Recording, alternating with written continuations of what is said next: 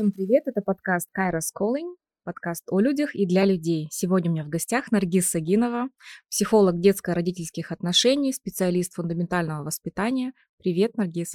Привет, Асель. Спасибо большое за приглашение. Еще раз очень рада здесь быть сегодня. Я на самом деле а, очень ждала нашей встречи, потому что у меня очень много вопросов накопилось. Как ты знаешь, у нас а, трое детей, трое погодок. А, младший год и пять, средний два с половиной и старший четыре года. И ну, вот совсем недавно мы поймали себя на мысли, что кризис трех лет а, начался одновременно. одновременно у средней и еще не закончился у старшей, mm-hmm. и это полный трэш. Поэтому спасибо тебе за то, что ты пришла.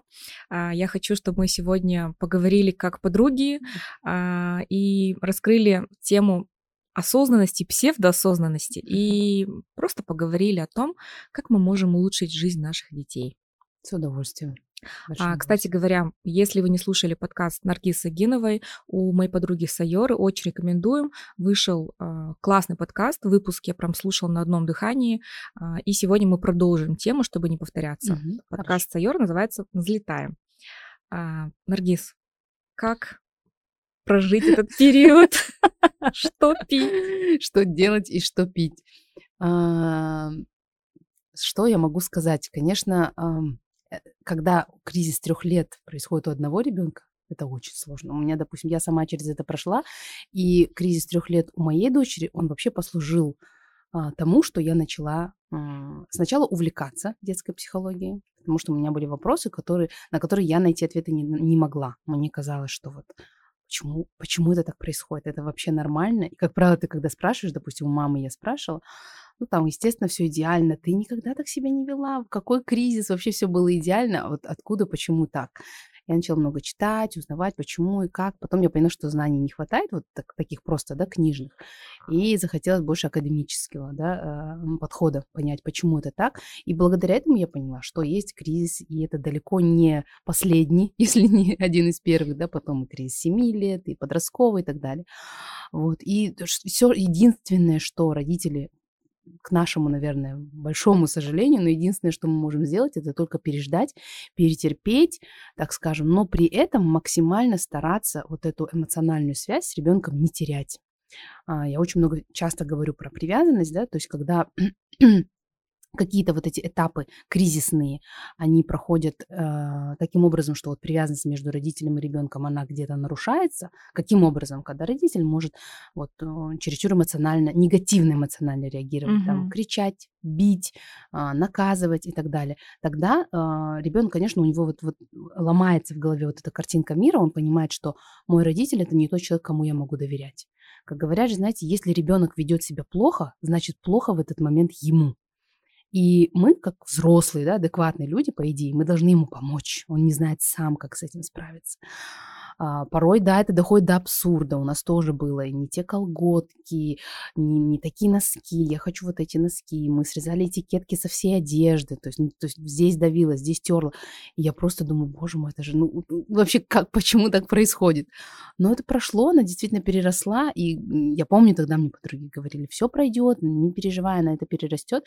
Но тогда тебе казалось, что нет, это какой-то нескончаемый период, но у вас еще и как бы их двое, конечно, это, это наверное, супер тяжело. Да, мне Очень. кажется, у них еще наложилось, да, то есть то, что они погодки, да. и поэтому у нас затянулось все это уже на два года, угу. и вот сегодня, например, я абсолютно не выспалась, потому что а, а, старшая проснулась ночью, и ей нужно было дать воды, и я как-то не так дала ей воды, а потом нужно было, оказывается, что папа дал, и папа mm-hmm. дал левой рукой, а не правой, yeah.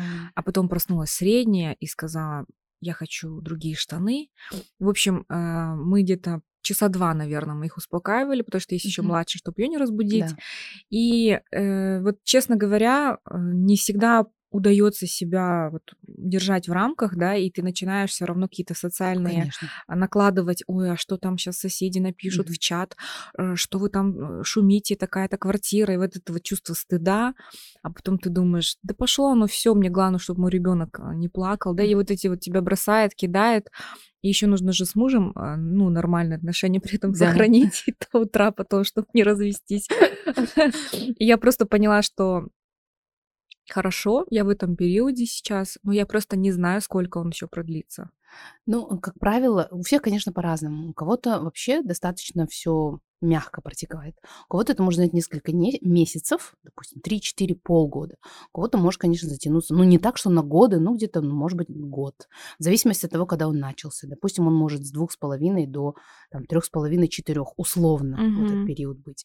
Но, как правило, где-то к четырем годам, четырем, четырем с половиной, все это сходит на нет, и вот такой вот классный возраст начинается, когда а, у вас, тем более девочки, да, вроде как она уже а, такая не совсем еще большая, но уже не такая маленькая, и с ней можно куда-то спокойно сходить, выйти там, там в кафе посидеть, там а, что-то, ну, бе- без вот этого детского, детского кипиша, да, который нас часто преследует. Поэтому вот только набраться терпения, но при этом очень важно тоже этот момент на самотек не пускать, то есть да, ребенок истерит, не те колготки, не то, ну, что-то, что-то постоянно не то.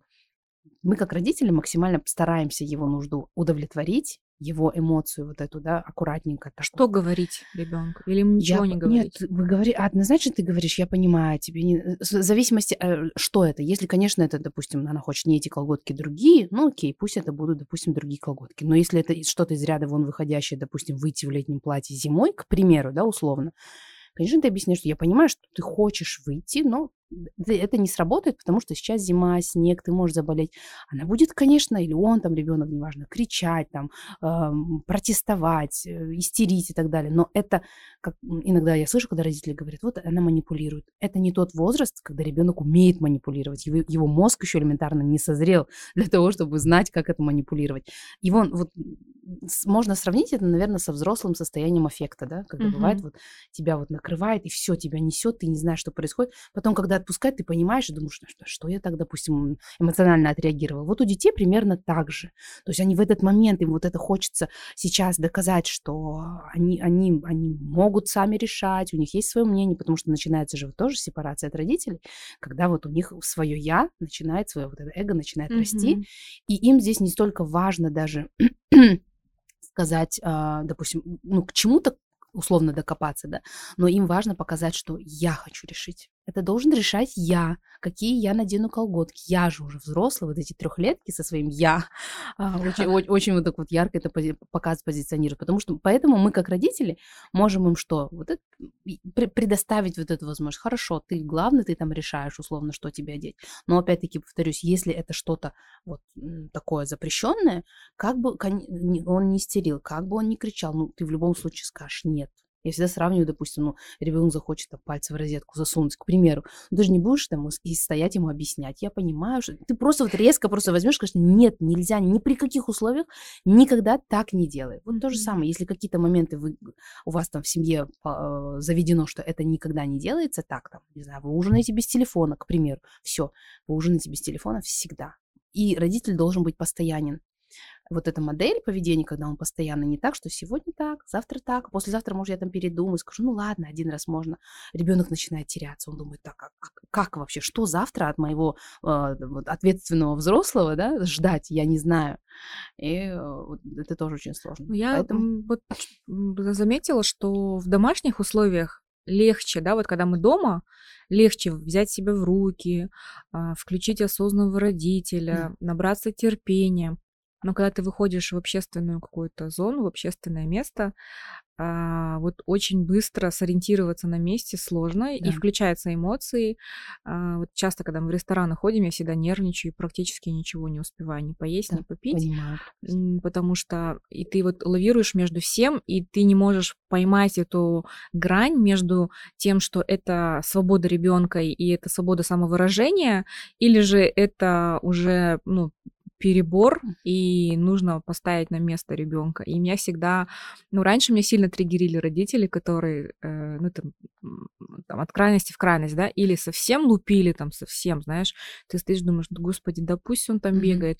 Или вот наоборот, да, вот пусть что хочет делает, мой ребенок свободная Мгм. личность, а вы все терпите. Мгм. И вот как в общественной зоне, в общественных местах себя приводить вот в эту норму.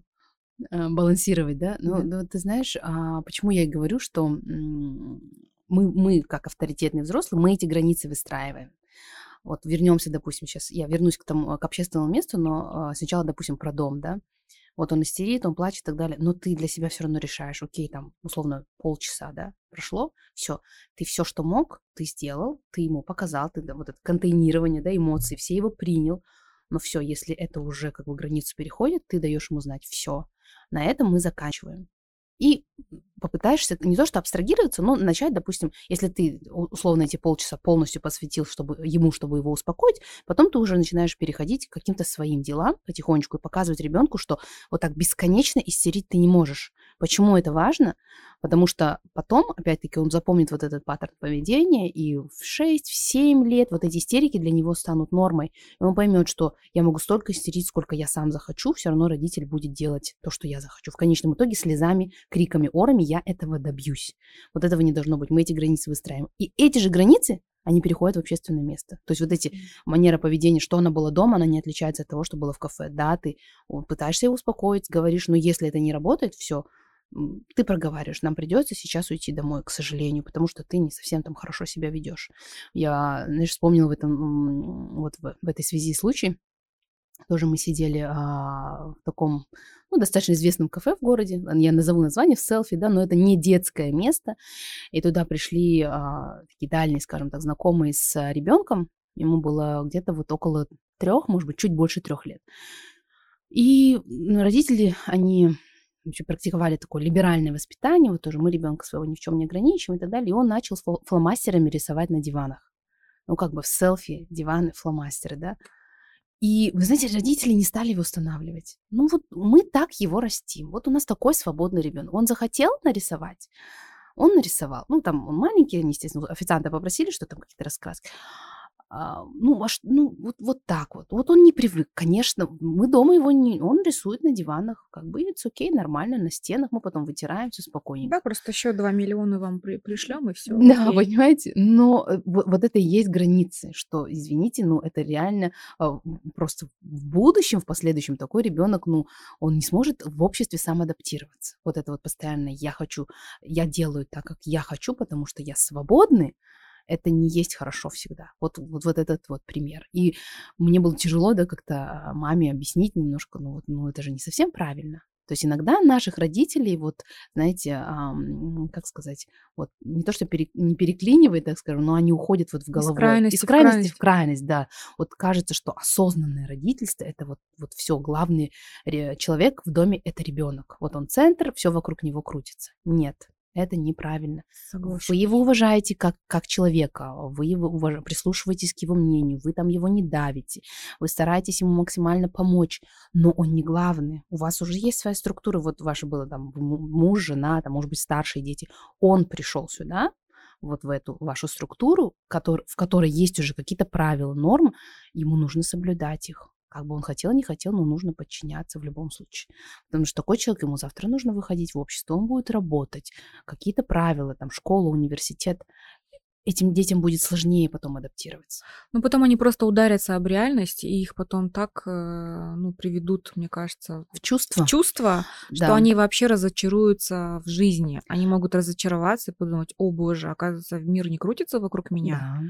и все не так, как я хочу, mm-hmm. и я не вседозволен. То есть mm-hmm. нет, э, ну, то есть я думаю, что эм, родителям нужно понимать, что да, если я осознанный, то значит я ко всему отношусь, во-первых, философски. Mm-hmm. это мой подход, потому что, а, ну, я не знаю, может быть, это с тремя погодками, но я сейчас прям стала философом. Mm-hmm. Но я понимаю, что псевдоосознанность, она еще хуже, чем неосознанность. Когда человек думает, что он осознанный, и думает, что это правильно, mm-hmm. и когда не трогайте моего ребенка, он все делает правильно и вообще не дышите на него, это хуже, чем если бы ребенок э, там, например, пристыдили бы, да. Ну, наверное, я не знаю, где тоже эта грань, шкала, но мне кажется, что это хуже, когда вот эта неосознанная реальность происходит. Согла... Ну да, ну обе, конечно, крайности это не есть хорошо, но вот меня пугает эта тенденция в родителях. В каком возрасте вот родителю нужно подумать о том, что, возможно, стоит пойти к психологу, что это норма, вообще, я бы рекомендовала, знаете, на этапе еще, может быть, там беременности даже, потому что это самый такой спокойный, так скажем, период, тем более, если мама первородка, то есть ты максимально в, в, во время своей первой беременности погружаешься да, в материнство. Это очень часто мамы ходят. Я, допустим, сама прошла через вот как правильно рожать, там, какое должно быть дыхание, когда ты рожаешь, там, ты ходишь э, к нутрициологу, как правильно питаться, сдаешь там кровь элементарно, да. Но почему-то вот наши мамы не думают о том, что на, даже на этом этапе уже, мы же знаем, да, идет закладка у ребенка, какие-то вот там психологические черты, как ты м- ходишь эту беременность, вынашиваешь беременность, это все сказывается на ребенке. Очень важно, во-первых, следить за своим психологическим состоянием и уже быть готовым к тому, а, какие, возможно, с какими трудностями, возможно, ты столкнешься, будучи мамой. Уже где-то читать, да, то есть понимать примерно. Потом хотя бы какие-то первые кирпичики закладывать. Понятно, что э, теория, не примененная на практике, она мало будет полезна. Она поймет мама только когда она ребенка возьмет в руки, да, и вот, вот это все. Ну, по крайней мере, она будет понимать, что нельзя ребенка оставлять надолго первые полгода, вот, что да, нельзя, да. когда ты отнимаешь год, просто по старинке взять и исчезнуть. Взять и исчезнуть, это ужасно. Да, там на три ночи не ночевать дома да, и так далее. Это, да, это же это страшно. И, да, или приучить к самостоятельному засыпанию через вот э, метод выплакаться, да, crying out, когда ты ребенка за, за, закрываешь в комнате, он там плачет, а ты там свои дела делаешь. И в течение недели он привыкает. Конечно, он привыкнет, ему бедному деваться некуда, но как это повлияет на него, не знаю, там, в тот же пубертатный период, никто же этого не знает. Согласна. Поэтому я бы рекомендовала, не то, что как можно раньше, ну вот просто хотя бы начать читать, вот еще готовясь к своему материнству, чтобы это вот вообще у нас вот, вот эта культура беременности, хочется, чтобы немножко поменялась у женщины. У нас же как срочно выйти замуж, срочно забеременеть, срочно родить. То есть вот, вот да, это вот и причем да? это должны оба родителя ходить. Однозначно, однозначно, да. Потому Вообще что, в идеале, конечно. Потому что хуже нет, когда у одного родителя один подход, у другого другой, и вы еще в процессе спорите, угу. и в итоге там просто все плачут, и уже и мама плачет, и отец орет, и все. Да, да, да. Это я всегда говорю хорошо, что э, нашими соседями внизу там никто не живет, там просто какой-то мужчина приходит на выходных, там отсыпается, видимо, и я так рада, что у меня внизу никто не живет, я думаю, ну окей, если бы я просто была своей соседкой девушкой, я бы, наверное, уже давно съехала с этой квартиры. А, ну, в каком возрасте? Вот, а когда уже есть ребенок? Например, вот мне, например, пока мне кажется, что мне не нужно вести своего ребенка к психологу, а может быть, я уже что-то упускаю это будет видно по поведению детей. Нет, и еще вот, да, момент, не, не ищите там, там, где чего-то нет. То есть вот прекрасный, здоровый ребенок, видите, что он там нормально развивается, в меру, понятно, капризный, где-то, ну, не хочет уступать, там, гнет свое и так далее. Это абсолютно норма вообще. Каким признаком Если... понять, что вот какие-то есть отклонения? Бывают у детишек, вот, допустим, в таком возрасте, да, там, до трех лет, ну, до трех лет не часто, но где-то с трех, да, бывают какие-то страхи появляются, да, фобии, там, боится темноты или какой-то мультик там посмотрел, сейчас особенно, да, вот эти mm-hmm. хаги-ваги и так далее. Ребенок уже там начинает, он начинает бояться, становится более нервозный, а, это проявляется вот в каких-то навязчивых движениях, а, там губы кусает, ногти грызет и так далее. А, может быть, допустим, к примеру, НРС. Ну, по идее, НРС это норма до 6-7 лет, да, у ребенка, как, но э, если это связано, допустим, с чем-то, его не было, ну, к примеру, он что-то страшное посмотрел, тут он стал пугаться, да, возможно. Эм, если он социально плохо адаптируется, к примеру, ну вот совсем не находит друзей, Совсем... Если ребенок не хочет ни с кем играть, вот он пришел в сад, угу. и он не хочет ни с кем там участвовать ни в каких играх. Вот он сам по себе ходит. Тут нужно на несколько моментов смотреть. Во-первых, сад он пришел когда? Это сколько времени он ходит в этот сад? Если он только начал, возможно, это адаптационный период. Если уже он проходил достаточно большое количество времени и не играл, либо играл, но перестал играть, тоже момент, моменты разные. Но если это прям вот такая норма, что он приходит и никогда ни с кем не играет, возможно, есть какая-то причина. Опять-таки, если есть дома, допустим, братья, сестры, и он с ними играет, а в саду нет, тогда тоже возможно, могут возникнуть вопросы, почему происходит так. Значит, какой-то ребенку, он чувствует именно в этом саду дискомфорт. Угу. Потому что это не его там комфортная зона. Ну, тут У нас были споры много. с, в садике, когда говорят, «А вот э, при вас родители, дети совершенно другие, а вот без вас они совершенно другие. Конечно. Я говорю, ну так это правильно. Да. Значит, ему со мной, ну, то есть безопасно, да. и он может быть собой, он, он не ходит по струночке. Значит, а, и желательно, мама. да, и желательно, чтобы он и там не по струночке ходил, ну, то есть с вами, да, угу. он был такой свободный.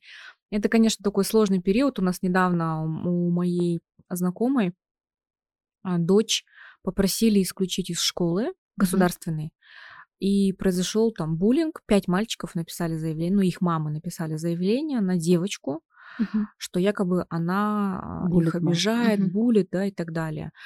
И вот моя знакомая пошла, и она говорит, ну, давайте поговорим, давайте разберемся, что случилось. А, и хотя у нее дочка, угу. да, там пять мальчиков.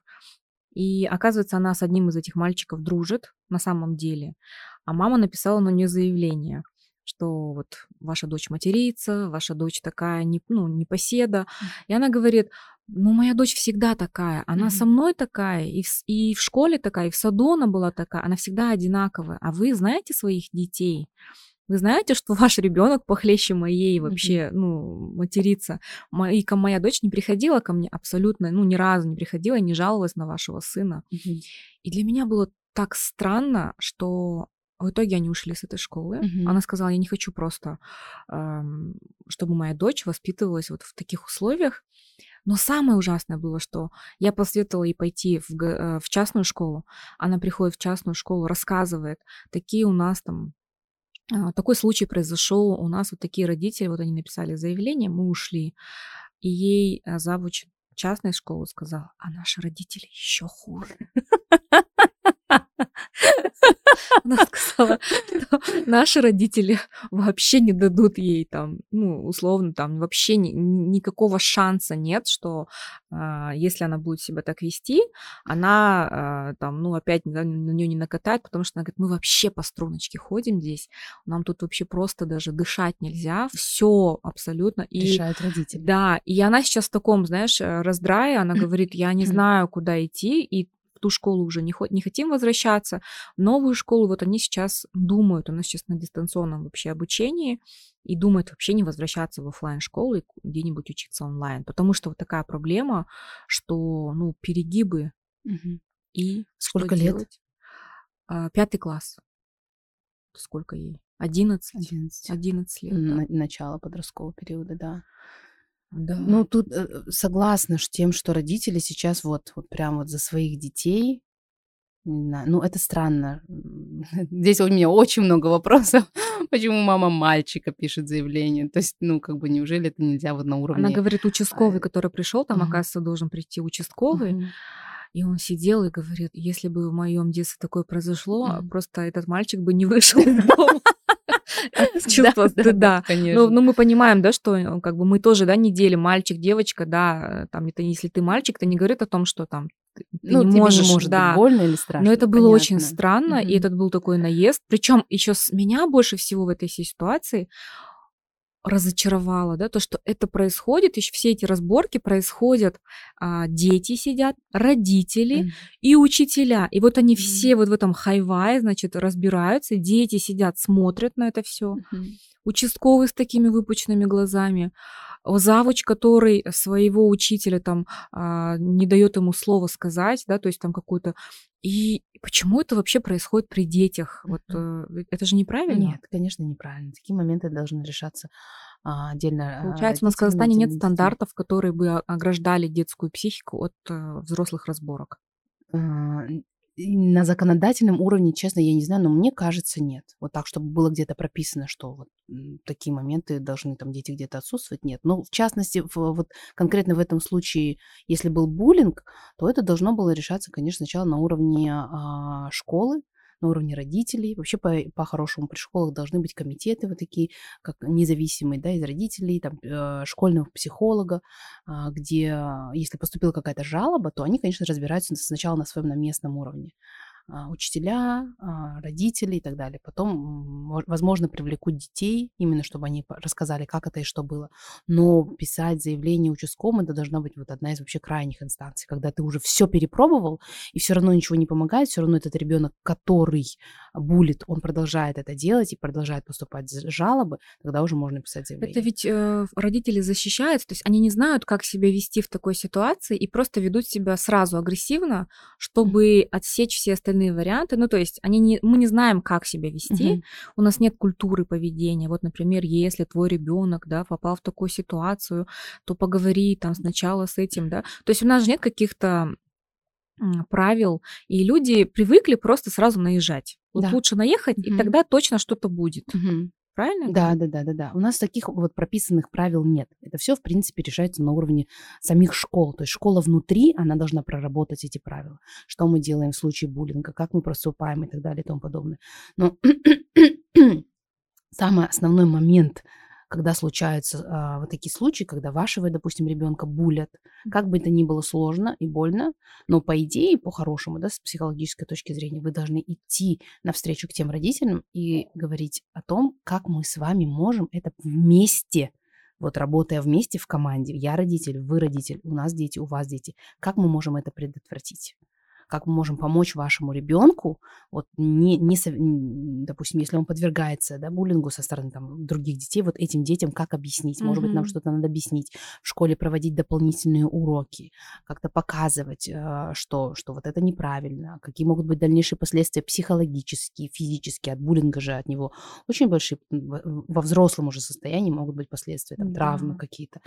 Если это, э, он может быть разный, он физически может быть, вербальный может быть, да, когда там детки в определенном возрасте начинают на группы делиться, кого-то в эти группы там не принимать и так далее. Mm-hmm. Потом те, допустим, дети, которые все это видят, то есть являются свидетелями, но не участвуют, они тоже участники, невольные, так скажем, да. участниками, и с ними тоже нужно работать. Я всегда говорю, разборок в школе, в садике будет предостаточно. Самое главное, чтобы не нарушалась связь между родителями и ребенком, да. потому что хуже нет, когда тебя твой значимый взрослый предает прилюдно еще, когда начинают, да. например, при всех, угу. там, ты как ты так мог поступить, угу. да, вот угу. какие можете советы дать э, ну, родителям, которые, у которых, допустим, первоклашки, либо у которых дети подходят к тому возрасту, когда они сейчас пойдут в школу, угу. и вот нет вот этой культуры поведения, ты абсолютно не знаешь, как себя вести, и, ну, на всякий случай, как бы защищаешься. Да.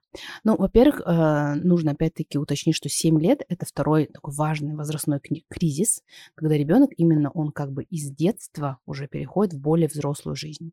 И ребенку, конечно, не сто процентов, но, возможно, кому-то из детей будет сложно. То есть вчера он в садике игрался, условно, да, там в какие-то игрушки. Сегодня ему уже надо за партой сидеть, все это выполнять, писать. А, поэтому у ребенка может даже возникнуть нежелание ходить в школу, а, какой-то тоже протест, бунт со стороны нас, э, родителей, да, что мы можем сделать? Конечно, ему объяснить, что для чего это нужно, что тебя там любят, тебя ждут, там, познакомить с учителем заранее, конечно, в идеале. А, это первый момент. То есть максимально ему вот, вот все его вот эти нежелания, он может, они становятся вот в этом возрасте какие-то такие ворчливые, бубнят постоянно, mm-hmm. что не хочу опять эту школу, опять эти уроки, бу-бу-бу-бу-бу-бу. Ничего, все окей, все хорошо. Очень важно еще, конечно, если в случае, если повезет, но э, от нас, от родителей, чтобы мы в ребенке вот э, портрет учителя его, да, фигуру учителя, обязательно мы в его глазах, чтобы вот поднимали.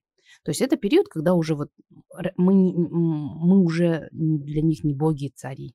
Немножко наша роль начинает чуть-чуть, чуть-чуть вот угасать. Не, не резко, не сразу, потихоньку. То есть роль вот этого значимого возраста, и она может переходить в, да, вот в случае, когда ребенок идет в школу, к учителю первому, mm-hmm. да, то есть, и если мы со своей стороны будем говорить, ну, что у тебя классный учитель, а, он там дает тебе много знаний, он тебя любит, ждет и так далее, возможно, и вот это еще поспособствует тому, что ребенок будет с удовольствием в школу ходить. У нас же как бывает, да, вот ребенок придет, пожалуется на учителя, нас начинает говорить, да ты что, он так, все, я пойду завтра разберусь, да я вашему учителю и так далее. Да. То есть он становится сразу на сторону ребенка в наших интересах все-таки в ребенке вот это вот воспитывать чувство уважения к взрослому а, учителю, потому что ему на протяжении 11 лет еще с ними контактировать. И если не сложится сейчас, ну, возможно, будут какие-то проблемы после. А, это второе. Третье, конечно, а, ну, нам самим понимать, что ну, обо, обо всем можно договориться, правильно? То есть я всегда говорю, каждый родитель, он может быть каким-то, да, там, условно агентом перемен. Ну пусть они все ругаются, пусть они все орут, но ты будь единственным спокойным, который скажет, окей, мы там, любой вопрос можно решить. Любой вопрос, то есть знать, что вот ваш класс – это тоже мини-семья, в которой ребенок взрослее, он будет проводить гораздо больше времени, чем дома. Это же очень важно, какой там климат, какие взаимоотношения. И в наших интересах построить и с родителями хорошие отношения, и чтобы с детьми были какие-то а, такие доверительные, дружеские отношения. Если какие-то возникнут конфликты, ну даже можно прибегнуть к помощи психолога, как-то пойти вместе разобраться, а, посмотреть, но не, не быть постоянно вот в позиции а, нападающего, да, mm-hmm. что вот мой, мой ребенок жертва, его обидели, сейчас я там всех убью и так далее. Мы же знаем, к чему это приводит, вот эти даже видео, когда там а, подростки уже там на своих учителей матерятся и куда только не посылают, потому что там у них папа кто-то, мама кто-то, ну, неважно даже, угу. кто родители, но вот само вот это вот... А, отношение. Отношение и то, что ты позволяешь себе вот эту грань перейти, на, свой, на вот это взрослого сказать, ты свой рот закрой, я знаю здесь, как лучше поступать. Сколько в вашем классе таких осознанных родителей, как вы, которые спокойно решают вопрос? Мне кажется, нам в этом случае очень повезло. У нас очень адекватные все родители. Я вот просто, честно, всех э, обожаю. Все адекватные. Как-то мы сразу на одной волне вот так сдружились, и мы ходим там и завтракаем, и как-то решаем. Были даже какие-то спорные бывают моменты. Ну, там девчонки, что-то, кто-то. Но я знаю, что я могу спокойно объяснить вот там в этой ситуации твоя там доченька, может быть, где-то была неправа, может, где-то моя была не права. То есть как-то сразу вот так... А если мальчики дерутся? Мальчики дерутся, а как? Это может быть тоже ну, в более игровой форме, либо это если прям вот эта агрессия, то, конечно, нет. Это нужно вот прям сразу на, на уровне вот как зачаточном, да? Если только начались какие-то вот такие агрессивные моменты, это нужно разбираться. Но агрессия у ребенка, она не появляется на ровном месте. Нужно разбираться в семье, как у него обстоят дела там почему эта агрессия у него появилась, почему он ее вот сливает на других. Угу. Возможно, именно такое агрессивное отношение к нему а, практикуют его родители. Вот, кстати, возвращаясь к буллингу, да, очень часто те дети, которые булят, именно они подвергались буллингу в своей семье. Ну, то есть не так, что там их избивали, но могли говорить там, что ты там, опять там, э, там дурак двойку принял, ну, типа такого, со школы, да. вот такого психологического. Мне кажется, это начинается с раннего возраста, когда э, родители вообще не замечают детей. Вот я замечаю, угу. когда я иду в гости, например, вот дети сидят, родители там кого-то или что-то обсуждают, или там ругаются, да, или ребенок заходит, кстати, никто не здоровается, он как невидимка. И когда он э, участник всех этих разговоров невольно, он слышит все, впитывает, да, он вот эту всю матрицу как бы у себя оставляет, а потом, например, ему говорят, когда он, например, ну, может свою там точку зрения сказать, ему говорят, ты вообще закрой рот, ты вообще, да. ты вообще малый тут, иди отсюда, выйди, да. Угу.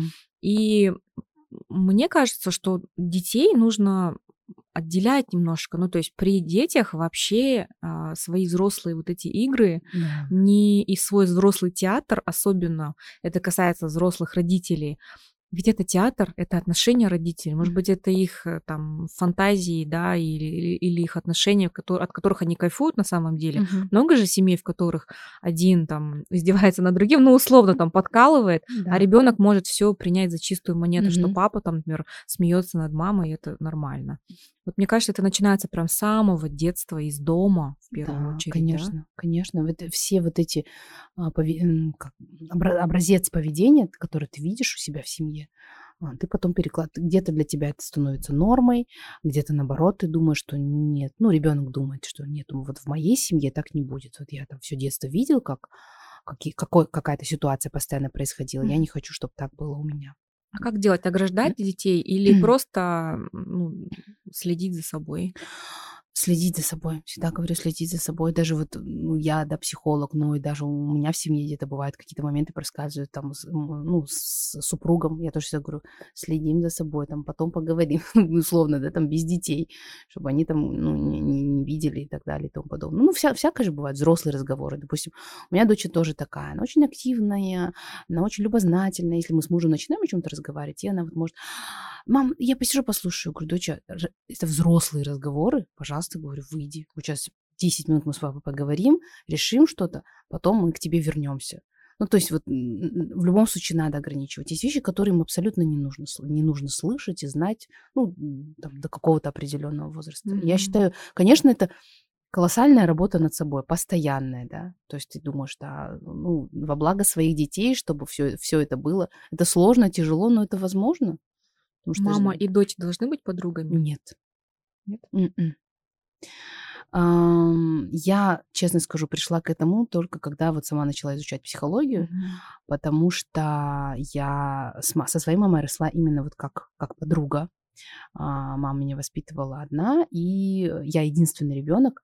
И у нас всегда, ну вот как-то я так получилось, что не то, что рано повзрослела, но я как будто с самого детства понимала, что вот я одна, как будто вся ответственность лежит на мне, и вот, вот всегда такое было. Мама всегда мне говорит, у меня не было с тобой проблем, потому что как, будто уже в, в маленьком возрасте была взрослая. И вот мы были с ней подруги, но слава богу, что как бы у нас никаких таких конфликтов, каких-то кризисов не было именно вот э, в, в, в детстве. Но потом, когда я уже сама начала изучать психологию, я понимаю, что подругами а, мама с дочкой могут стать вот уже в таком в осознанном возрасте. Вот я сейчас, допустим, сама мама, да, моя мама это моя подруга. Я ей могу рассказать, там что-то поделиться и так далее.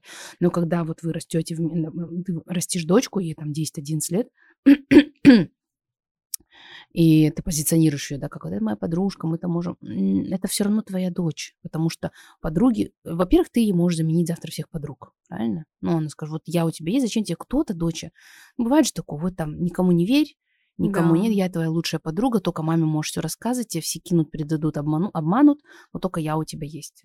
Это не, не есть правильно. Второй момент, что ты, ты все равно взрослый, авторитетный взрослый. И если ты будешь позиционировать себя как подруга и друг, соответствующее будет к тебе отношение. Завтра тебе можешь сказать, там, ума замолчи, я сама лучше знаю, там, 12-летний подросток. Угу. И ты, мама будет в шоке, ты как разговариваешь с мамой? Ну, мы же подруги, а подруги они кто? Подруги, они равные. Они стоят на одной ступени, да, там социальной.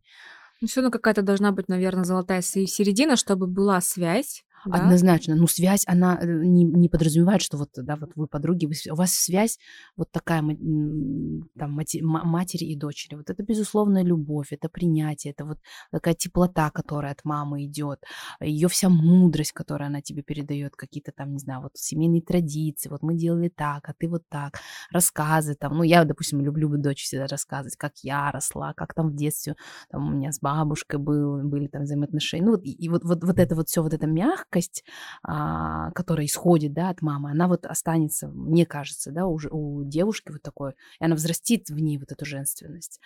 А, ну, конечно, это не, это не, не отрицает того, что вы можете, естественно, куда-то пойти вместе, даже поехать с дочей вдвоем, там, в какое-то мини-путешествие, к примеру э, э, э, это все, это все имеет место быть, это правильно, но именно в голове у мамы должно быть понимание того, что все равно ты для нее взрослый которому ей завтра там будет плохо, она может обратиться, получить дельный совет угу. и знать, что она ее там всегда примут, полюбят и так далее. А в каком возрасте вы рекомендуете отдавать ребенка в школу? Вот, например, мое мнение, что ну в 5 и в 6 мальчика отдавать рано. В 7 нормально, а девочку, мне кажется, в 6 можно, ну в 7 точно, да. Ну то есть ближе к 7. Это мнение не популярно среди моих знакомых подруг, потому что, ну, и сейчас западное образование, там чуть ли не с четырех лет. Но я все-таки думаю, что дети, особенно мальчики, они настолько неусидчивые и настолько им сложно вот перейти а, с этого игровой, да, условной а, садика uh-huh. в строгую школу, где сядь, встань, да, а, да и ходи по, по, по этой стороне. Вот какой ну, совет вы можете дать как психолог, и учитывая, что к вам приходят уже дети с какими-то травмами, да, и вот что они говорят о том, а, когда они пошли в школу, влияет ли это на то, как потом ребенок себя чувствует там в подростковом возрасте, во взрослом? Um, ну, во-первых, начнем с того, что, конечно, дети все индивидуальны. Кто-то может, знаете, и в 5, и в 6 лет быть очень усидчивым, и все там задания выполнять, а кто-то и в 8 еще будет скакать, условно говоря, да. Но а, мое мнение, что, да, мальчиков, как правило, отдают чуть позже в детский сад, потому что действительно они немножко а, вот, позже девочек, если сравнивать с девочками, немножко они позже становятся вот такими более спокойными. Девочек а, в 6-7, да, это такой средний возраст, когда можно отдавать. Если мы говорим о каких-то зарубежных школах, но мы, где с пяти лет начинается, допустим, да, а, э, в пять лет дети идут в первый класс, не нужно забывать о том, что там первый класс это не тот первый класс, который у нас. То есть у них еще все равно 50% своего времени они играют. Если какие-то им дают знания, то тоже все через игру. Угу. Там вот мы потеряли какую-то там мягкую игрушку, давайте пойдем ее найдем. В классе она где-то спрятана, мы нашли, ой, эта мягкая игрушка в ручке своей держит там буковку A, к примеру. Вот а, это так мы изучаем алфавит. Вот, вот такое. То есть в 5-6 лет это абсолютная норма. Если говорить про, допустим, на государственные школы, либо наш, вот, а, нашу систему образования, то я, я считаю, с 7 лет идеально. 7. Согласна. Да. Что касается мальчиков, ну вот после 7. В 7, да, ну 7, 7 с половиной это нормально. Допустим, у меня дочь сейчас, она самая старшая в классе. То есть, э, а, да, практически есть детки, с которыми у нее разница там 8-9 месяцев. Ну, в их возрасте это колоссальная разница. И вы знаете, сначала я думала, ну, блин, ну что такое? Вот она будет такой переросток, да, непонятно. Еще и потом, во сколько она закончит школу, да. А сейчас я понимаю, что это хорошо что она постарше, потому что а, действительно, ну, еще плюс это хорошо для нее. Она вот такая очень привязанная ко мне всегда была. И вот в 5 она бы, наверное, не смогла. А в 6 вот как раз для нее идеальный возраст. То есть э, такая она уже степенная стала, mm-hmm. мадам. Я помнила свое детство. Меня хотели пере, ну, перепрыгнуть, чтобы я перепрыгнула на три класса. Потому что мне было жутко скучно в школе. Я просто сидела, мне было не, вообще неинтересно. Но тогда я помню, папа сказал, нет, не будем тебя так ну, переводить, потому что ты не, ну, ты невысокого роста, и тебя там просто, ну, сейчас современным языком забулят. Uh-huh. То есть ты будешь такая самая маленькая, и uh-huh. тебя там будут просто еще и умная, тебя там будут гасить. Uh-huh. Поэтому, говорит, ну, будь в этом, в этом классе, ну, хорошо, ты, главное, учишься. И потом, вот, кстати, второй вопрос. Папа всегда обычно традиционно в наших семьях папа добрый, мама злая. Да, хороший, да? плохой полицейский. Да. Вот нужна ли эта модель? В нашей семье тоже было так. Папа мог мне утром, там у нас мы выросли а, в таких, ну, в таком климате очень резко, резко континентальный, поселок Шульбинск, Восточно-Казахстанская область, там такой, ну, на пригорке, да, то есть там такие в юге, минус 40, так минус 40. Я помню эти страшные холода, и я иногда просыпалась, и я говорила, папа, я не хочу в школу. Он говорит, ты у меня и так умная, лежи и спи.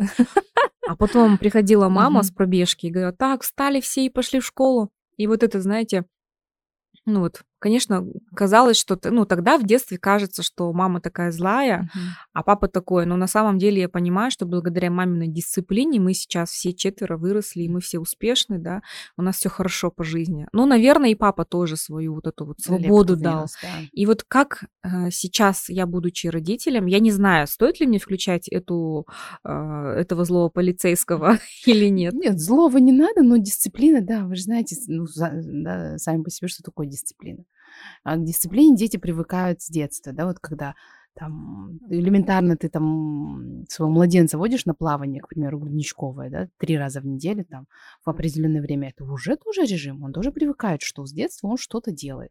У него есть какая-то дисциплина, даже режимные дети, которые ты знаешь, во сколько он уснет, во сколько проснется, ну это кайф и тебе, и ему, угу. потому что для э, ребенка вот в, вообще в младшем возрасте, да, очень важна вот эта вот, а, знаете, постоянство и даже вот замечали, наверное, они вот одну книжку до дыр могут зачесть, да, вот им да. хоть миллион им купи, но вот он какой-то прицепится и будет каждый, каждую ночью читать. Вот у нас, допустим, так, не знаю, Пеппи Длинный Чулок мы, наверное, знаю, полгода читали каждый день на ночь.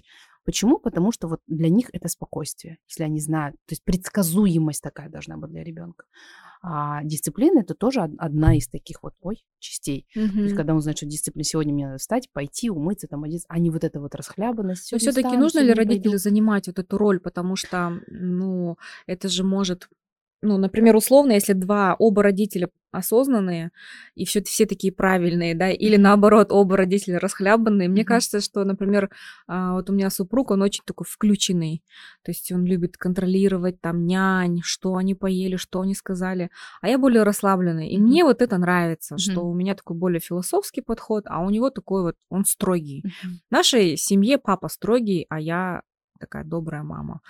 Нужна ли вот эта полярность детям? Нужна ли ну, она? Ну, видите, тут какой момент? А, ну, ты такой, допустим, человек, да? ну вот он, к примеру, супруг, да, вот он проверяет, даже если ты скажешь, да ладно, забей, какая разница, он никогда не успокоится, он все равно будет проверять. Или он там скажет, ты давай проверяй 10 раз. Ты не такой человек, ты скажешь, да я не буду это проверять, к примеру, да. Это, это внешние обстоятельства. Но и что касается воспитания детей, я считаю, что родители должны придерживаться одной линии всегда. Вы команда.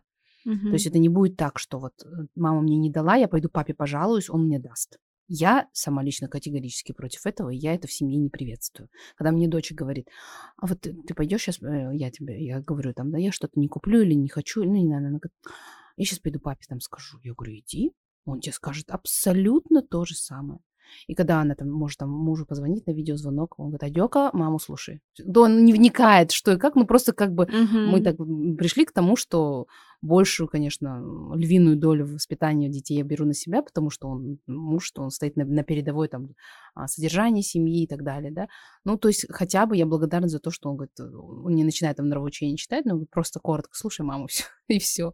Я за то, чтобы вы были командой, потому что вот это тоже двоякое, да, а, состояние у ребенка, он может тоже где-то вот словить вот это чувство неуверенности, типа, а как? Угу. Либо же наоборот, он вырастет очень приспособленным, и он будет знать, как разным людям находить а, Ну, я вот больше склоняюсь ко второму ко варианту, варианту, да, ну, что, да. что это как бы очень сильно повлияет на коммуникации человека, да. то есть он договорится потом с, и, любым. И, с любыми, с черненькими, с беленькими, с добрым и со злым, но опять же, наверное, там это не единственный фактор, то есть там и среда имеет э, Конечно. значение, и самоценность какая у ребенка, и вообще насколько родители реализованы, да.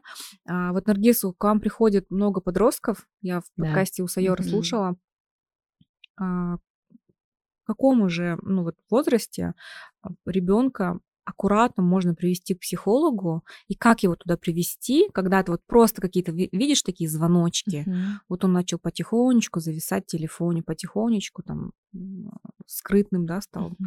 Вот как его аккуратно привести к психологу, так, чтобы без сопротивления? Что касается возраста, это может начаться уже лет в 10, 10 в 11. Хоть и подросткового он считается там, с 12 лет, но сейчас немножко раньше, даже в каких-то случаях из 9 лет. А, аккуратненько привести, ты можешь, сказав ему о том, что вот есть люди, ну, слово психолог, дети сейчас у нас тоже все умные, тоже прокачанные, начитанные, некоторые знают, что, такие, что такое психологи. У меня есть клиенты, которые говорят, мне дочь сама сказала, что она хочет прийти к психологу, подросток, понимаете. Mm-hmm. Вот. Некоторые, ну, не у всех однозначно хорошее отношение к этому. Некоторые думают, я что, больной, чтобы идти к психологу. К сожалению, такое мнение еще у нас есть в обществе. А можно сказать к тому, что ты идешь к специалисту, который поможет нам с тобой а, вот, пройти, вот сейчас у тебя какой-то сложный период может начаться, общаться, и ты не всегда можешь находить правильные ответы на свои вопросы. И я не всегда могу, допустим, тебе что-то сказать. Может быть, я где-то буду нервничать, и тебе могу там а, резко, там, агрессивно где-то ответить. Ну, ты меня там тоже можешь понять. Но вот есть специалист, который тебе поможет, вот нам с тобой поможет через этот период пройти всей семье, но чтобы у нас такие же остались отношения дружные, чтобы мы все, все также продолжали друг друга любить и, главное, понимали, что с тобой происходит. Вот ты, допустим, мне не хочешь сказать, но ты можешь вот этому специалисту сказать, где там условно, информация останется конфиденциальной угу. и так далее, она тебе поможет.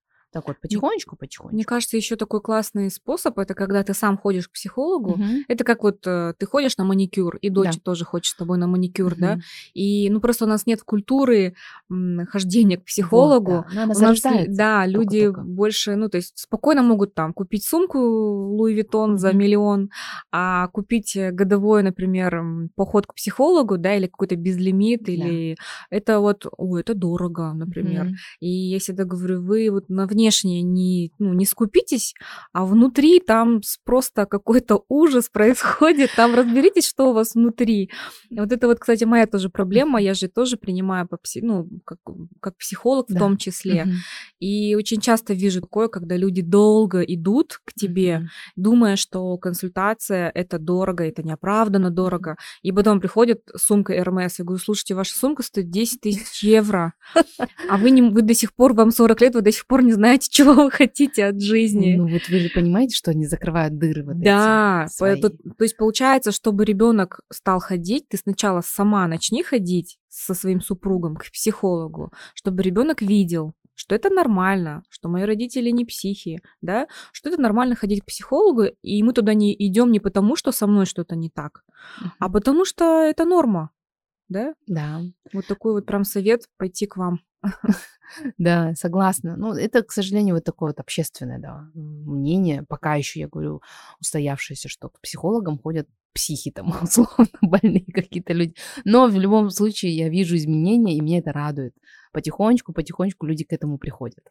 А те, кто материальные там свои дыры закрывают, ну, это, это понятно, что вот ну, тем более, знаете, почему это происходит. Да. Какие-то свои вот э, дыры ты хочешь закрыть, или там есть какая-то выгода, какие-то свои проблемы не замечать. Пока. Мы сами травмированы, а хотим, чтобы наши дети были нормальными. Нам надо сначала себя, наверное, вылечить. Это, это да, конечно. Травмированные взрослые э, травмируют детей. Иногда, мне кажется, дети наши, они, ну, вот э, вам не кажется, что современные дети, они намного мудрее, да. чем мы?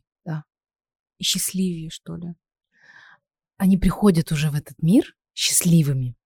Мне кажется, какие-то свою лепту вот негатива э, в них вселяют родители, вот это какая-то неуверенность или какие-то страхи, они вот это вот все накапливают благодаря, ну, в кавычках благодаря нам.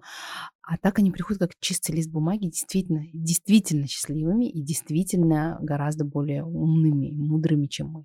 Эзотерики говорят, что после 2012 года угу.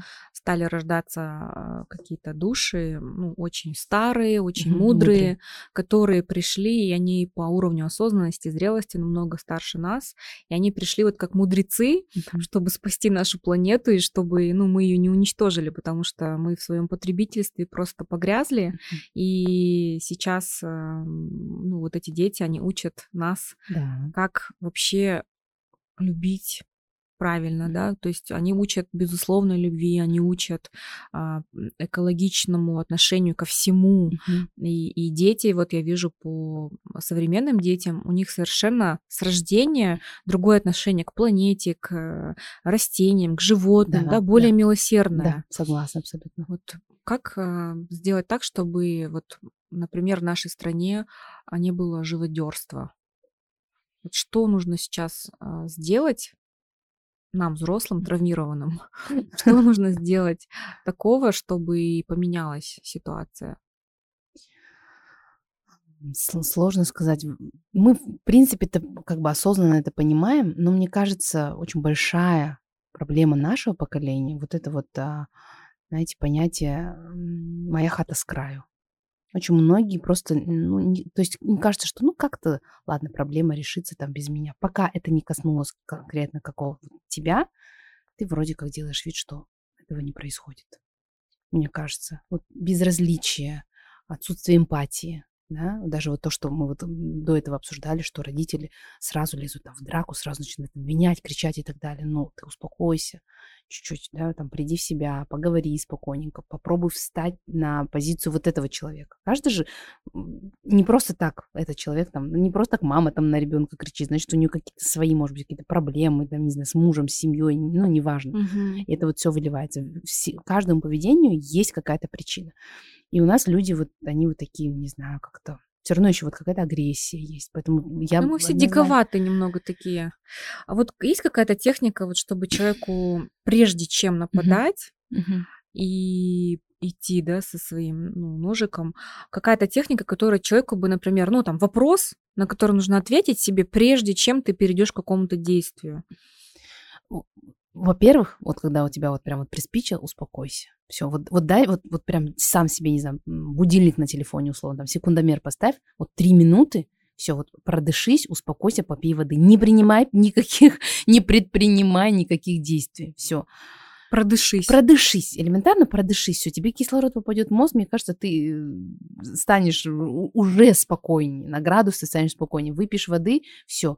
Потом, когда ты начинаешь уже анализировать ситуацию, ты там, спра... ну, смотря какая ситуация, да, но ты себе задаешь вопрос, что, вот ты там, хочешь поругаться, да, к примеру, ты задаешь, что в конечном, к чему вот это в конечном итоге приведет. Окей, что я от этого получу? Ну, как сейчас, да, там говорят, какая mm-hmm. у меня там будет выгода от да. вот этого, да. Но на самом деле, если ты подумаешь там, хорошо, вот это произошло, я вот так вот отреагировал. Если ты в спокойном состоянии начнешь любую ситуацию разбирать по полочкам, ты поймешь, что, ну, может быть, не стоит выеденного яйца, может быть, не стоит твоих там а, таких эмоциональных всплесков. Но у нас, как правило, это потом происходит. Ты поругался, потом ты садишься и думаешь, вот начинаешь анализировать, ну, блин, ну, здесь можно было как-то спокойнее отреагировать. То есть немножко у нас такой не превентивные методы мы mm-hmm. используем, да, а уже постфактум умные. Да. Но ну, а вот как вот выстроить такое. твои личные границы, когда кто-то у нас же часто а, взрослые, да, например, приходят со своими советами, да. а, там подруги, родственники,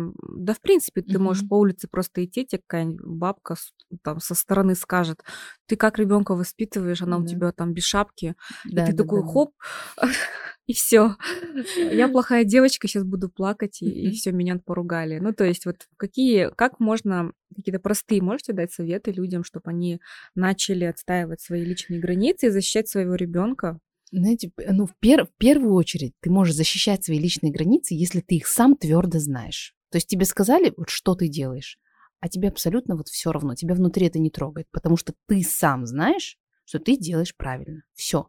И тогда вот эти внешние шумы, они на тебя влиять mm-hmm. не будут. Но если ты сам колебаешься, ты будешь думать, блин, ну реально, может мне шапку одеть, может я не так сделал, а может быть вот это... И вот это вот начинается самокопание. Когда ты уверен в себе, ты знаешь, что я делаю все правильно, все. Mm-hmm. Тебе кто-то что-то сказал, конечно, если это там а, родственники, там бабушки, дедушки, понятно, что они со своей позиции тоже с желанием сделать лучше, да? И ты не можешь им говорить, там, не лезьте, я сделаю сам.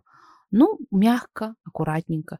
Я понимаю, что вы хотите сделать как лучше. Я очень ценю ваши советы, но позвольте мне, пожалуйста, сделать и решить самому. Потому что это моя жизнь, ну, условно, да, вы там свою уже про, про, про, прожили, проживаете. У вас был шанс, да? У вас, да, там был шанс. Но сейчас я хочу, это мой ребенок. Потому что в конечном итоге, да, я тоже об этом говорю, что ответственность за ребенка несешь ты ты его сейчас шапку эту оденешь, не наденешь, он заболеет, ну, тебе вот эти все люди, они к тебе не придут помогать его лечить. Да. Это будешь делать только ты сам. Поэтому какое вам, условно говоря, дело?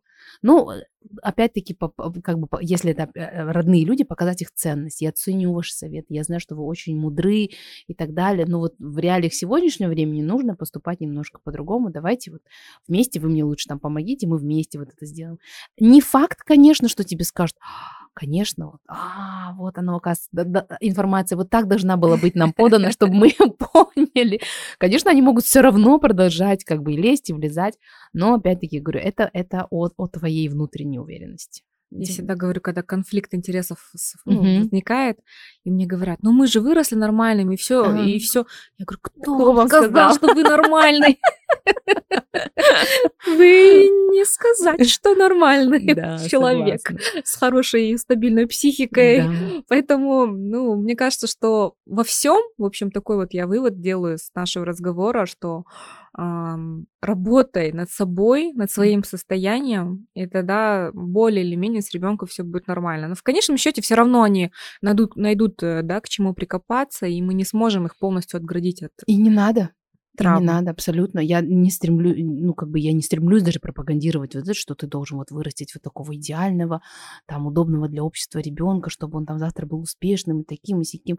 Нет, потому что э, это тоже но его часть взросления через какие-то кризисы, через какие-то конфликты он должен пройти для того, чтобы именно уметь адаптироваться. Mm-hmm. Не быть вот этой вот аквариумной рыбкой, да, которую завтра после 18 выпускают в океан, и она все думает, боже, куда я там попала. Она либо утонет, ну, либо есть внутренний стержень, она, конечно, выплывет. Mm-hmm. Поэтому пусть знает весь спектр э, этих, даже тех же, тех же самых эмоций. В том же эмоциональном интеллекте, да, вот эти четыре эмоции, на что там счастье, гнев, агрессия и это печаль, по-моему, да, то есть вот все они одинаково важны для того, чтобы он полностью ребенок вот сформировался, и все там его, ну, все чувства были там приняты и так далее. Но мы принимаем его, когда он там, ласковый, хороший, мы его любим, принимаем. Когда он орет, кричит, мы уже сразу стоим в штыки. Мы должны также к этому относиться, как к такой же полноценной его эмоции. В этом плане мне вот этот мультик «Головоломка» не смотрели? Да. Он шикарный да. мультик, прям вот ну, Мне кажется, вообще показывает. современные мультики, они на самом деле для взрослых делаются. Да. Просто под соусом мультика. Да. Но вы учитесь, пожалуйста, взрослые. Взрослые учитесь. Тот же самый мультик «Душа». Да. Шикарно.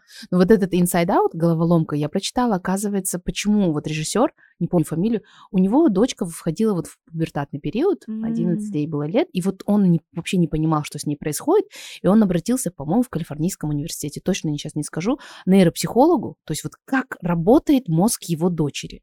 И когда он вот начал ему объяснять, ему пришла идея о том, чтобы, может быть, снять об этом мультик. Ну, то есть, как бы это было вот понятно и детям, и взрослым. Мой любимый персонаж там был Печалька. Печалька? Я очень ее понимала.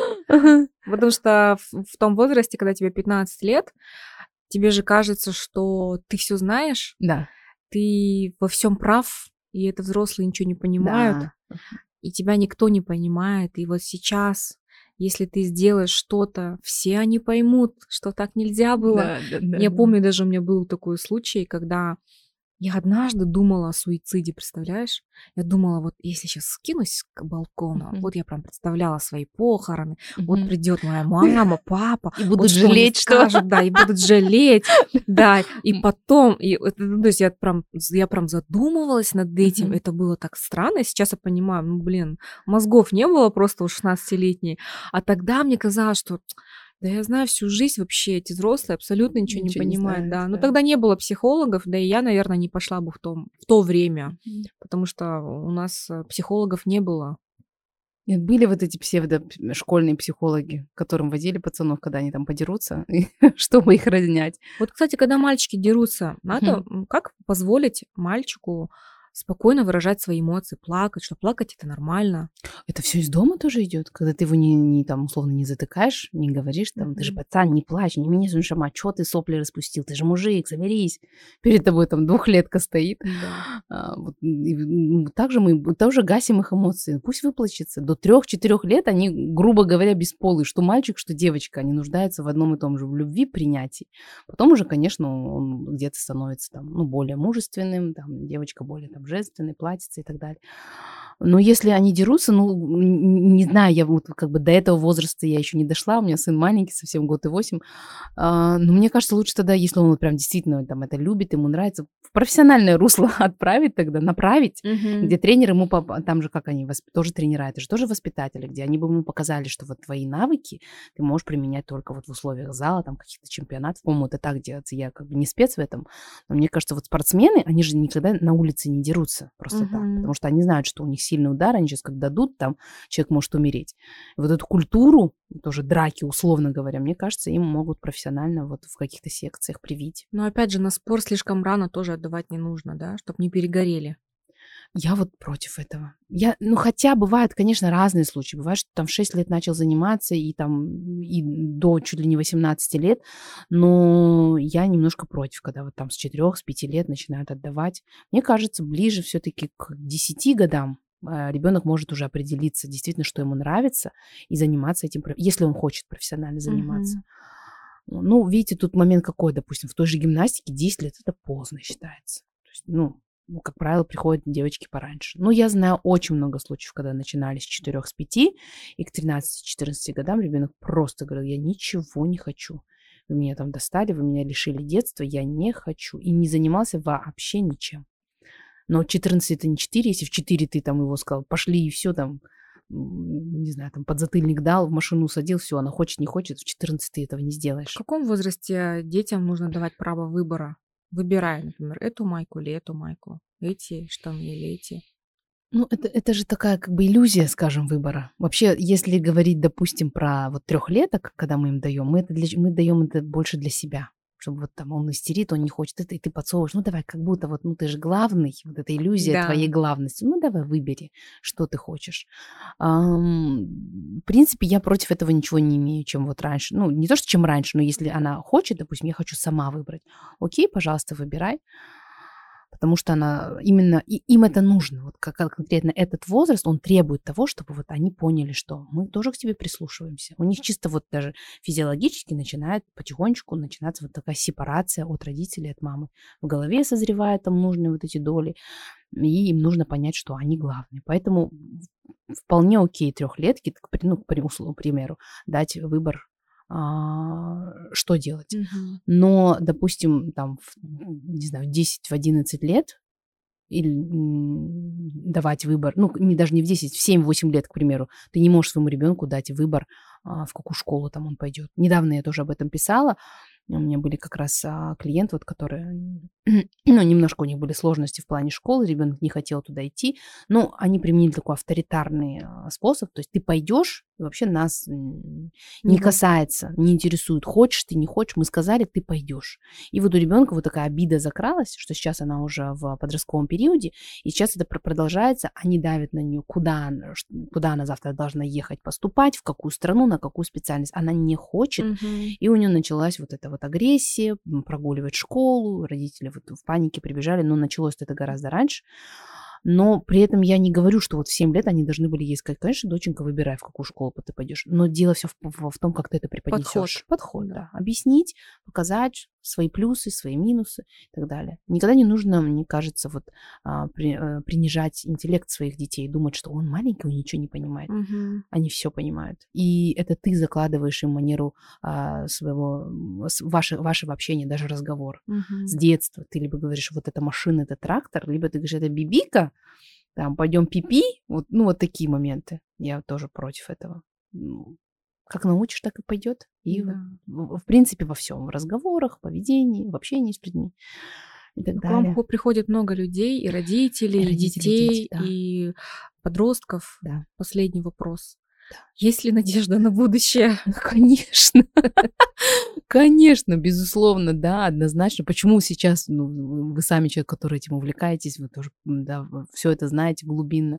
Почему сейчас вот такой, э, такая необходимость у людей вот в психологах, не знаю, в каких-то дополнительных знаний, даже в, те, в те же эзотерических, потому что люди к этому пришли. Они хотят помимо вот материального, ну, по той же, да, там, условно, пирамиде масла, да. все вот эти свои нужды они закрыли. Да. Но сейчас хочется что-то большего. А, какой-то там, вот многие сейчас говорят о передаче знаний, о том, чтобы оставить свой след там в истории какой-то. Это же все вот такие более высшие какие-то предназначения. Да, это, кто я, для чего да, я пришел. Для чего я пришел, что я могу людям дать, что я могу дать не только себе, но и обществу. Поэтому однозначно есть. Но опять-таки про баланс, потому что есть, которые вот прям вот окунаются чересчур и уже там без э, какой ну, к примеру, там, нумерологии или чего-то там и день не могут прожить, чтобы вот не узнать, правильно ли я все делаю э, и так далее. Mm-hmm. То есть все так в балансе. Знание получил, для себя что-то выкристаллизовал, это мне подходит, это нет, и идешь дальше. Mm-hmm. Живешь просто. Мне да. такое одно слово пришло mm-hmm. по результатам нашего разговора сегодня. Умеренность. Mm-hmm. Умеренность во всем. Да, согласна. Все нужно попробовать, всему есть мера. И вот этот баланс это как раз-таки про умеренность. Mm-hmm. А это был подкаст Кайра с Колой. Спасибо большое, Наргиз. Спасибо. А, Спасибо тебе. Если вам понравился сегодняшний выпуск, пожалуйста, оцените его, поставьте нам оценку, нам будет очень приятно. И тогда подкаст продвинется органически, его услышат больше родителей, и мы станем все более счастливыми. До свидания. До свидания.